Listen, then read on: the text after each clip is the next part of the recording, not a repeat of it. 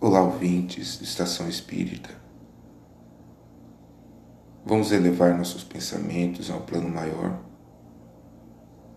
agradecendo ao nosso Senhor Jesus Cristo por essa oportunidade, por nosso lar, nossa saúde, por nossos familiares e amigos. Que a sua luz divina, Senhor Jesus, cubra todos trazendo-nos paz, coragem, todos os dias de nossa vida, Senhor Jesus. Assim seja. Iniciaremos a estação fazendo a leitura do pequeno livro Vigiai e Orai, de Carlos Bacelli, irmão José. Além do medo. És filho de Deus. O sol te beija a fronte todos os dias. Os pássaros cantam aos teus ouvidos. Aos teus pés todos os caminhos se abrem. A terra anseia pelas tuas sementes. A fonte que desliza cantando oferta-se aos teus lábios. As flores desabrocham, perfumando o ar que respiras. Não tenhas medo de viver. Aguça os teus sentidos integra-te com a criação divina. Tudo existe em função da tua existência. Não temas a dor, nem receis a morte. Viverás para sempre. Importante mensagem que nos convida a pensar para além do medo pensar o sol, os pássaros, o nosso planeta, as flores. Tudo existe por uma razão divina. A imortalidade que faz com que vencemos a dor e a morte.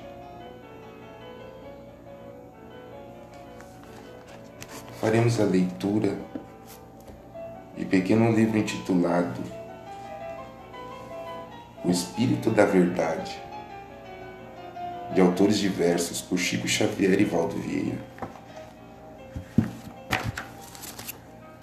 Na tarefa de ajudar. Auxilia quem lhe procure a presença, mas não se esqueça de socorrer diretamente quem padece à distância transfira a cooperação alheia aos lares menos aquinhoados. Porém, não se desobriga de contribuir com a sua cota de ajuda pessoal. Distribua o que lhe sobre à mesa, tanto quanto no guarda-roupa e na bolsa. Contudo, siga além, doando a quem sofre os recursos positivos de seu sentimento. Empreste com justiça o que lhe peçam. No entanto, não menospreze transformar os seus empréstimos em dádivas fraternais. Colabore indiscriminadamente com o bem de todos aqueles que lhe estejam próximos. Todavia, esforce-se para aprimorar os métodos de sua colaboração para ajudar melhor. Organize sua vida em disciplina rigorosa no dever cumprido. Ainda assim, faça o tempo de persistir no trabalho de assistência aos irmãos em luta maior Atenda ao estômago faminto e ao corpo enfermo do companheiro em provação. Entretanto, não recuse favorecê-lo com a palavra consoladora e com o livro nobre. Seja o intermédio, o intermediário, entre distribuidores generosos e corações menos felizes. Porém, não deixe de convidar aos que se beneficiam materialmente a se beneficiarem do ponto de vista moral nas visitas de socorro evangélico e solidariedade humana dê o máximo de suas possibilidades no amparo aos semelhantes, mas não se satisfaça com os resultados obtidos, buscando enriquecer os seus dotes de eficiência no plantio da caridade. Exemplifique a beneficência, tanto quanto lhe seja possível, em todas as circunstâncias. Contudo, prefira a naturalidade e a discrição para revestir as suas mínimas atitudes. Lembre-se de que, na tarefa de ajudar, o bem maior é sempre aquele que ainda está por fazer. A espera da nossa disposição. André Luiz. Mensagem contida no livro Espírito da Verdade, que nos fala mais sobre a tarefa de ajudar, como auxiliar, distribuir, emprestar, de uma maneira leve, de uma maneira que não fira orgulhos, de uma maneira que não exalte personalidades. Temos um exemplo de Jesus Cristo, o grande auxiliar das almas humanas. Como nos diz a mensagem, que possamos dar o máximo de nossas possibilidades no amparo aos semelhantes, sempre seguindo em frente.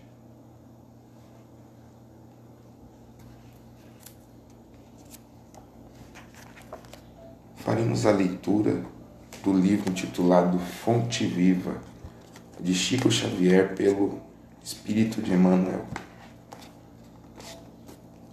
Esmola. Dai antes esmola do que tiverdes. Jesus. Lucas. A palavra do Senhor está sempre estruturada em luminosa beleza que não podemos perder de vista. No capítulo da esmola, a recomendação do Mestre dentro da narrativa de Lucas merece apontamentos especiais. Dai antes a esmola do, esmola do que tiverdes Dar o que temos é diferente de dar o que detemos. A caridade é sublime em todos os aspectos sob os quais se nos revele e em circunstância alguma devemos esquecer a abnegação admirável daqueles que distribuem pão e agasalho, remédio e socorro para o corpo, aprendendo a solidariedade e ensinando-a. É justo, porém, salientar que a fortuna ou a autoridade são bens que detemos provisoriamente na marcha comum e que, nos fundamentos substanciais da vida não nos pertence. O dono de todo o poder e de toda a riqueza no universo é Deus, nosso Criador e Pai, que empresta recursos aos homens, segundo os méritos ou as necessidades de cada um. Não ouvidemos assim as doações de nossa esfera íntima e perguntemos a nós mesmos: que temos de nós próprios para dar? Que espécie de emoção estamos comunicando aos outros? Que reações provocamos no próximo? Que distribuímos com os nossos companheiros de luta diária? Qual é o estoque de nossos sentimentos? Que tipo de vibrações espalhamos? Para difundir a bondade, ninguém precisa cultivar riso estridente ou sorrisos baratos, mas para não darmos pedras de indiferença aos corações famintos de pão da fraternidade, é indispensável amealhar em nosso espírito as reservas da boa compreensão, emitindo o tesouro da amizade e entendimento que o Mestre nos confiou em serviço ao bem de quantos nos rodeiam, perto ou longe. É sempre reduzida a caridade que alimenta o estômago, mas que não esquece, mas que não esquece a ofensa que não se dispõe a servir diretamente, ou que não acende luz para a ignorância. O aviso do instrutor divino nas anotações de Lucas significa: dai esmola de vossa vida íntima, ajudai por vós mesmos, espalhar alegria e bom ânimo, oportunidade de crescimento e elevação com os vossos semelhantes. Sedes irmãos dedicados ao próximo, porque em verdade o amor que se irradia em bênçãos de felicidade, trabalho, paz e confiança é sempre a dádiva maior de todas. Importante mensagem de Emmanuel que nos fala sobre a esmola, sobre a caridade também do ponto de vista material, mas também nos convida a pensar em que outro tipo de ajuda distribuímos em nossa luta diária, os nossos sentimentos, que vibrações emitimos, que pode colaborar ou pode prejudicar a nossa atmosfera.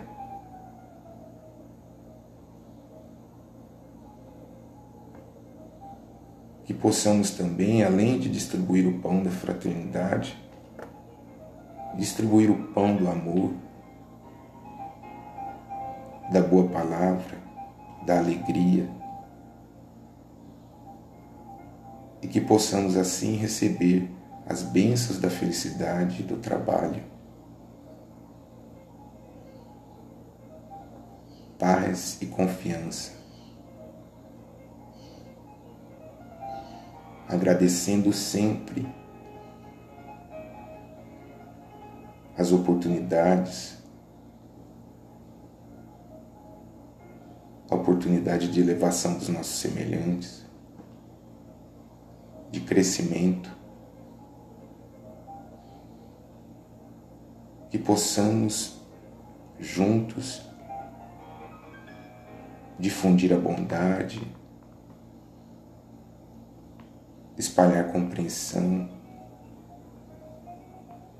tendo a consciência que, de que o dono de todo o poder é Deus, nosso Criador e Pai, como nos diz a mensagem.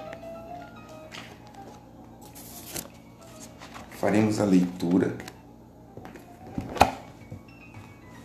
do livro chamado O Evangelho de Jesus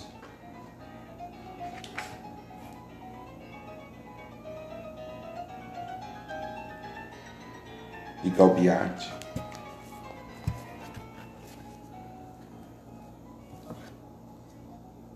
Que nos fala sobre a vida de Jesus e como em Jerusalém Jesus cura um paralítico de Berata.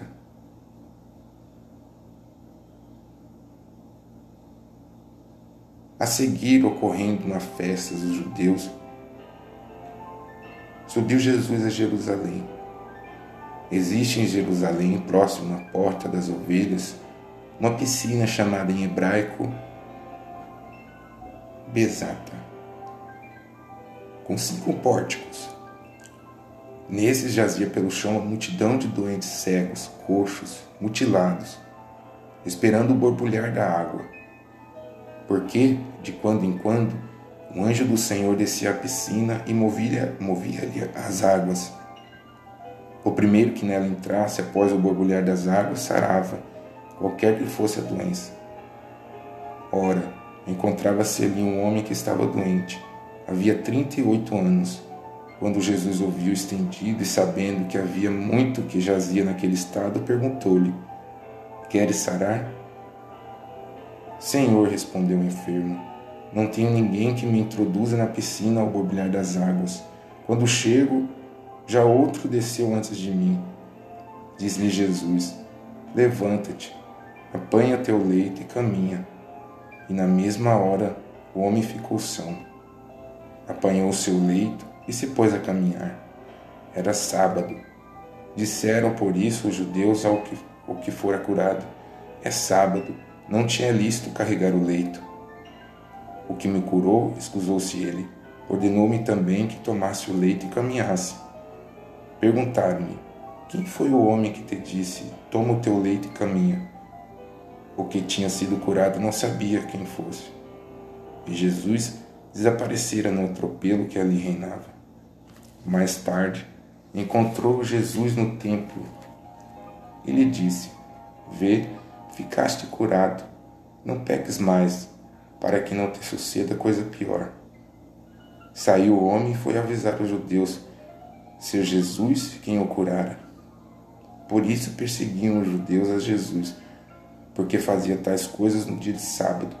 Jesus, no entanto, lhes respondeu: Meu Pai continua a trabalhar até agora, por isso eu também trabalho. A essas palavras, os judeus, com mais empenho, procuravam matá-lo, pois não só violava o sábado, mas se dizia ser Deus o seu próprio Pai, fazendo-se igual a Deus. Nessa passagem do livro Evangelho de Jesus, nos fala sobre um momento importante do apostolado do Cristo, quando suas curas começam de certa forma a chocar as tradições da época, como a proibição de se fazer qualquer atividade no sábado.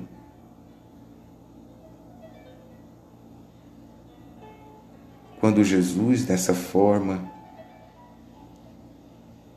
continua sua missão divina de auxiliar os semelhantes,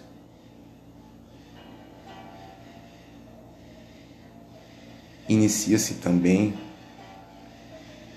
a perseguição a ele.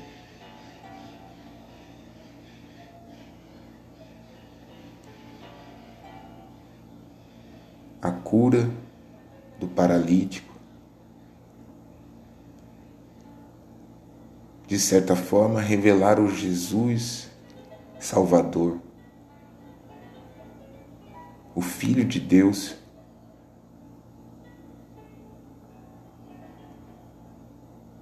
essa verdade talvez não foi compreendida na época e até hoje nos esforçamos por compreendê-la. Mas que possamos refletir sobre a pergunta que Jesus faz ao paralítico: Queres sarar?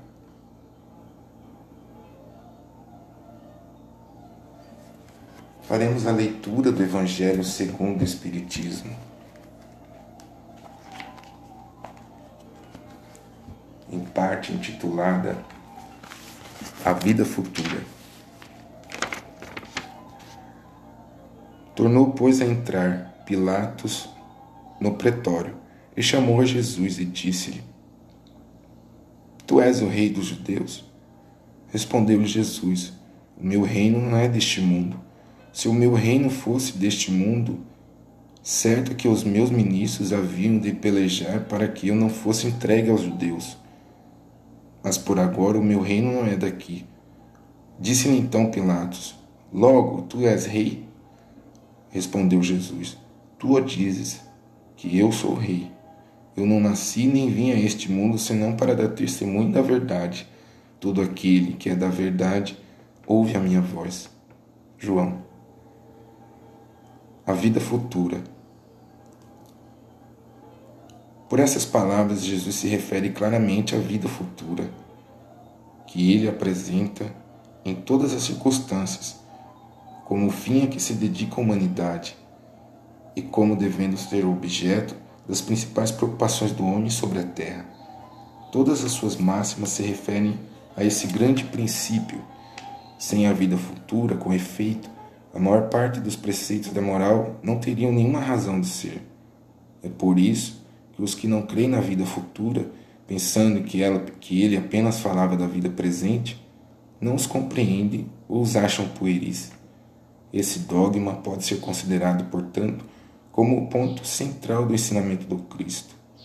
Eis porque está colocado entre os primeiros no início desta obra, pois deve ser a meta de todos os homens. Só ele pode justificar os absurdos da vida terrestre e harmonizar-se com a justiça de Deus. Os judeus tinham ideias muito imprecisas sobre a vida futura. Acreditavam nos anjos, que consideravam como seres privilegiados da criação, mas não sabiam que os homens um dia pudessem tornar-se anjos e participar da felicidade angélica.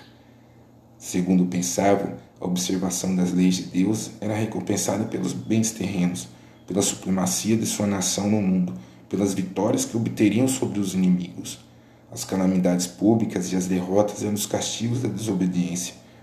Moisés o confirmou ao dizer essas palavras ainda mais fortemente a um povo ignorante, de pastores, que precisava ser tocado antes de tudo pelos interesses deste mundo. Mais tarde, Jesus veio lhes revelar que existe outro mundo, onde a justiça de Deus se realiza e esse mundo que ele promete aos que observam os mandamentos de Deus. É nele que os bons são recompensados. Esse mundo é o seu reino, no qual se encontra em toda a sua glória para, e para qual voltará ao deixar a terra. Jesus, entretanto, conformando o seu ensino ao estado dos homens da época, evitou de lhes dar o esclarecimento completo, que o deslumbrariam em vez de iluminar, porque eles não o teriam compreendido. Ele se limitou a colocar de certo modo a vida futura como um princípio, uma lei da natureza, a qual ninguém pode escapar. Todo cristão, portanto, crê forçosamente na vida futura, mas a ideia de que muitos fazem dela é vaga, incompleta e por isso mesmo falsa em muitos pontos. Para grande número, é apenas uma crença, sem nenhuma certeza decisiva, e daí as dúvidas, e até mesmo a incredulidade. O Espiritismo vem completar neste ponto, como em muitos outros, o ensinamento do Cristo, quando os homens se mostraram maduros para compreender a verdade.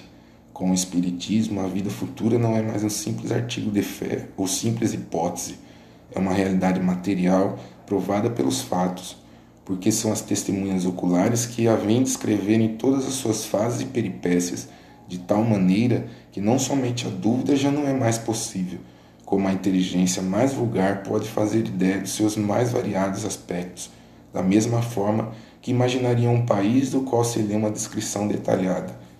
Ora, essa descrição da vida futura é de tal maneira circunstanciada, são tão racionais as condições de, da existência feliz ou infeliz da, dos que nela se encontram, que acabamos por concordar que ela não podia ser de outra maneira e que ela é bem e que ela bem representa a verdadeira justiça de Deus. A vida futura. Quando Jesus fala que seu reino não é deste mundo, muitos imaginavam que Jesus seria aquele príncipe belicoso que iria unir o povo contra o grande império romano, pegar em armas, derrotar nações, reis, ler do engano. Jesus veio falar justamente desse reino, que é o reino da paz, do amor, da bondade. Este reino que nos está destinado em nossa vida futura como almas imortais, reencarnamos de tempos em tempos.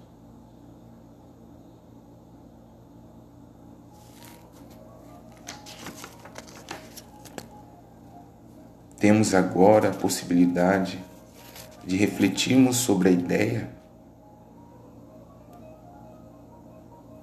da vida futura, da pluralidade das existências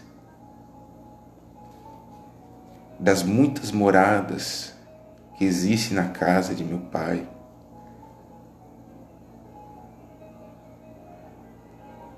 Da renovação, da oportunidade de melhora. Tudo isso remete à vida futura, à ideia da esperança, à ideia do encontro, do reencontro.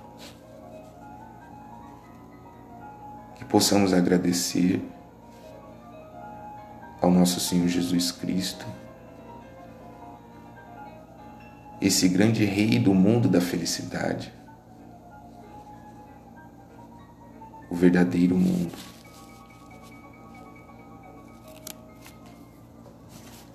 Faremos leitura de poesia contida no livro Parnaso do Além Túmulo, primeiro livro psicografado por Chico Xavier